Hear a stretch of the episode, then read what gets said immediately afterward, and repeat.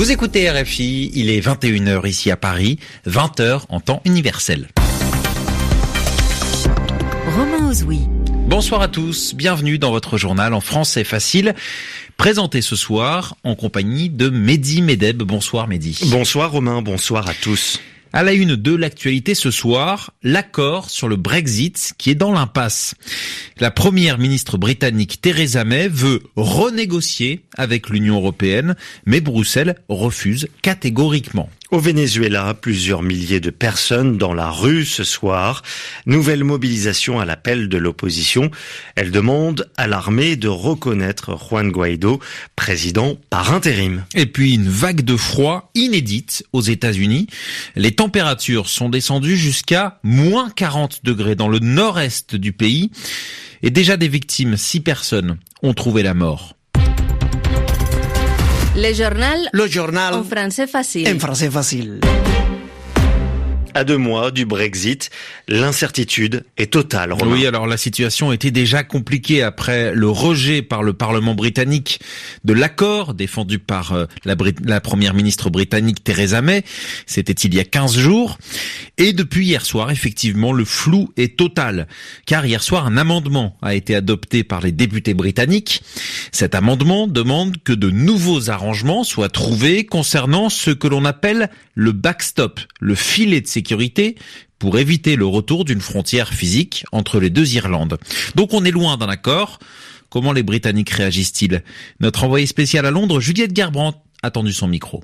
Dans le quartier de Westminster, sous un soleil glacial, les Londoniens se pressent pour aller travailler. Le vote des députés hier soir les a déçus. C'est le cas d'Andrew Lone, écrivain et éditeur. Je ne crois pas qu'on avance. On ne fait que tourner en rond.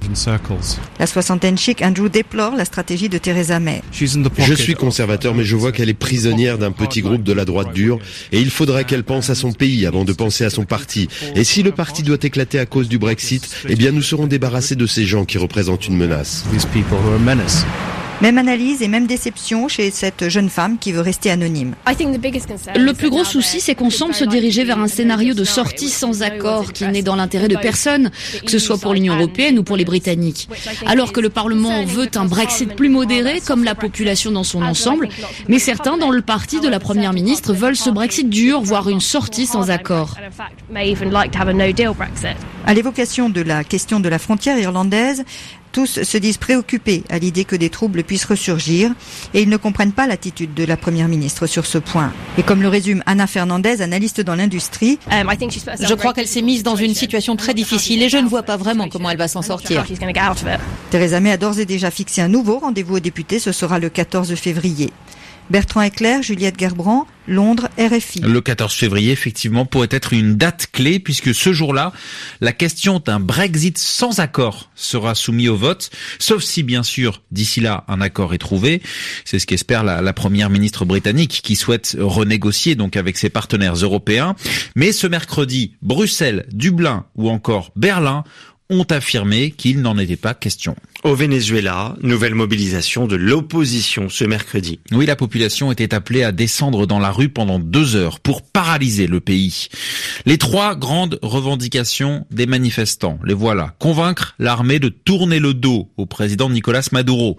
Reconnaître à sa place l'opposant Juan Guaido et enfin demander que l'aide humanitaire enfin puisse entrer dans le pays. Ce dernier point qui est souligné par Herminia, c'est une manifestante que notre correspondant a rencontrée.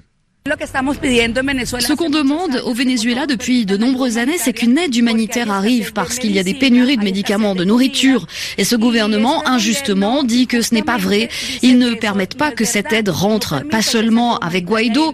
Déjà, avant, des ONG avaient tenté de faire rentrer de l'aide et ils les en avaient empêchés. Il n'y a pas longtemps, des officiels du gouvernement ont donné une conférence de presse. Ils ont dit que le Venezuela n'avait pas besoin de cette aumône parce que c'est comme ça qu'ils considèrent l'aide humanitaire, comme une aumône. Ils ne s'intéressent pas aux Vénézuéliens. Ce qui les intéresse, c'est d'avoir le contrôle du pays, de donner l'impression au monde qu'ici on vit bien. Mais c'est un mensonge. Il faut que l'extérieur se rende compte qu'on souffre ici. Et nous demandons de l'aide parce que seuls, nous, les Vénézuéliens, nous ne pouvons pas lutter.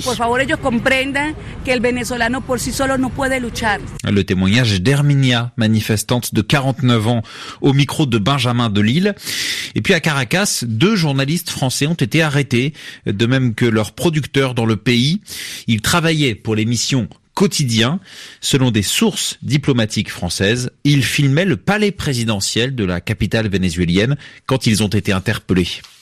Les États-Unis sont touchés par un froid polaire. Oui, Mehdi, jusqu'à moins 40 degrés dans plusieurs États du Midwest, que l'on peut traduire comme milieu de l'Ouest. Ce sont les États qui se trouvent au centre nord des États-Unis. Les températures sont descendues à un niveau record. Cette vague de froid a déjà fait six victimes et elle ralentit considérablement l'économie américaine. Correspondance aux États-Unis, Dan Corpet. Depuis mardi soir, les autorités du Minnesota, du Wisconsin, du Michigan et du Dakota multiplient les appels à la prudence. Toute la région des Grands Lacs est paralysée. Écoles et commerces fermés, avions cloués au sol. Les services postaux ont décidé de ne pas délivrer de courrier aujourd'hui dans une dizaine d'États pour éviter d'exposer leurs agents à la morsure du froid. C'est une mesure extrêmement rare. Dans un slogan publicitaire, la poste américaine se targue de servir la population, quel que soit le climat. Des abris supplémentaires ont bien sûr été ouverts dans de nombreuses localités pour accueillir les sans domicile fixe particulièrement exposés. Des millions de personnes sont confinées chez elles. À Chicago, on fait du feu sur les rails pour permettre aux trains de circuler. Dans cette ville très exposée au vent, il fait ce mercredi plus froid qu'au pôle Nord et la police locale annonce qu'un nouveau type d'attaque à main armée a lieu depuis quelques jours, le braquage de doudounes et d'anoraks de marque en pleine rue. Anne Corpet, Washington, RFI. Washington, où cet après-midi a débuté un nouveau cycle de négociations entre les États-Unis et la Chine sur les questions commerciales. Et les discussions, effectivement, se déroulent à la Maison-Blanche. Elles sont menées côté chinois par le Premier ministre, Liu He, qui a fait le déplacement. L'objectif, c'est d'apaiser les tensions commerciales. Ces derniers mois, États-Unis et Chine se sont répondus à coups de taxes douanières toujours plus importantes. Et il y a une affaire qui va peser lourdement au-dessus de ces négociations. C'est l'affaire Huawei, le géant chinois dont la directrice financière a été arrêtée au Canada. Elle est accusée par les États-Unis de violation des sanctions contre l'Iran. Altine Lazage.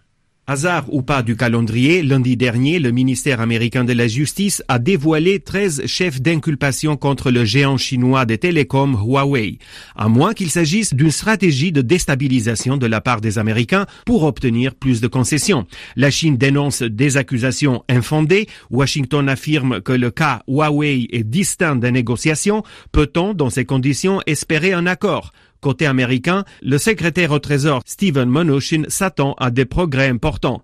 Le temps presse, le président américain Donald Trump et le chinois Xi Jinping ont conclu début décembre une trêve qui dure jusqu'au début du mois de mars pour trouver un accord dans la guerre commerciale. Sinon, Washington menace de relever à nouveau dès le 2 mars ses tarifs douaniers, cette fois-ci sur 200 milliards de dollars de produits chinois importés.